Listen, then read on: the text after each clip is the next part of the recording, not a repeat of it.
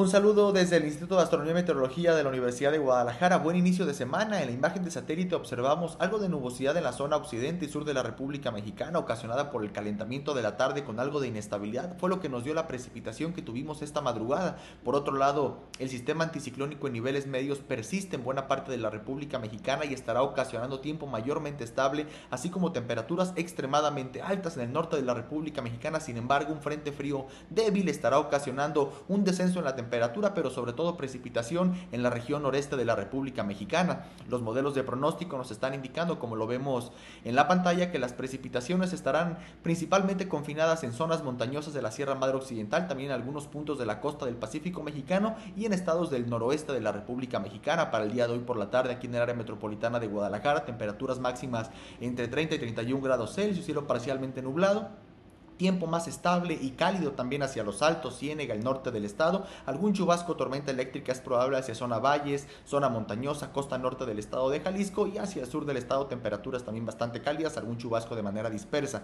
Para el día de mañana muy temprano en el área metropolitana de Guadalajara, temperaturas mínimas entre 18 y 19 grados Celsius, un poco más fresco hacia los altos, Ciénega, el norte del estado. No se descarta algún chubasco, tormenta eléctrica de forma dispersa en zona valles, también en zonas montañosas del estado y hacia la costa norte de Jalisco.